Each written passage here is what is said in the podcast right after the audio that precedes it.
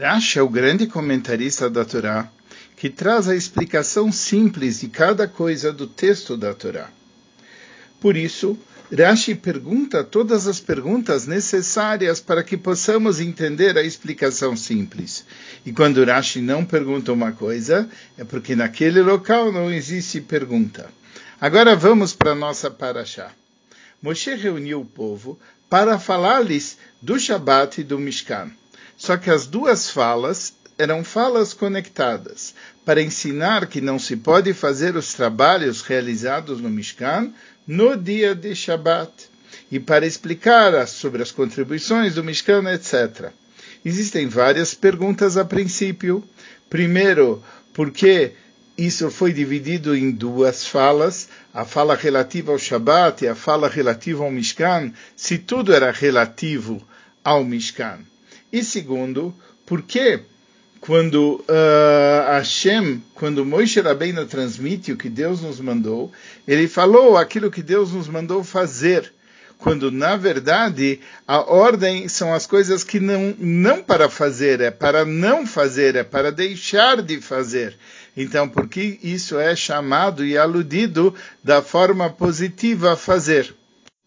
Em relação à ordem de Shabat, ela faz parte também dos Dez Mandamentos. Só que nos Dez Mandamentos, Hashem falou tudo em uma fala só, em um dibur. E depois ele detalhou mandamento por mandamento. E toda aquela revelação que Hashem estava fazendo no Sinai contou com todos os detalhes, a voz especial que vinha de todos os lados, a reunião do povo de Israel e todos os detalhes de Matan Torah.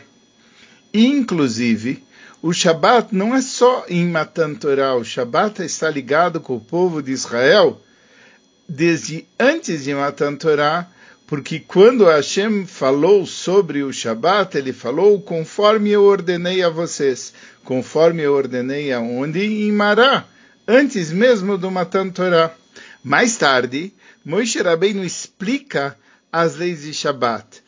Mas aquilo que Moshe Rabbeinu vem explicar é sobre aquele Shabat que os Yudim já haviam escutado de Hashem. O Shabat, então, é um nível, que é uma ordem que tem uma importância muito grande. Mesmo que o trabalho do Mishkan era um assunto fundamental, o assunto do Mishkan é a revelação da presença de Hashem no mundo, e esse é um objetivo do universo. Mesmo assim, o Mishkan não prevalece sobre o Shabat. Aquilo que Hashem nos ordenou fazer, como isso representa o Shabat, porque o Shabat não tem só as coisas negativas, aquilo que não pode ser feito. O Shabat tem também aquelas coisas positivas, aquilo que deve ser feito para santificar o dia do Shabat. Zochoret Yom Shabbat Lekotshoi, você vai lembrar o dia de Shabat para santificá-lo, isso inclui o Kiddush e todas as coisas positivas que nós fazemos em relação ao dia de Shabat. Porque os ditos foram feitos em separado? Porque aqui havia uma necessidade de antecipar o Shabat em relação ao Mishkan para ensinar o quê? Que ele prevalece sobre o trabalho do Mishkan.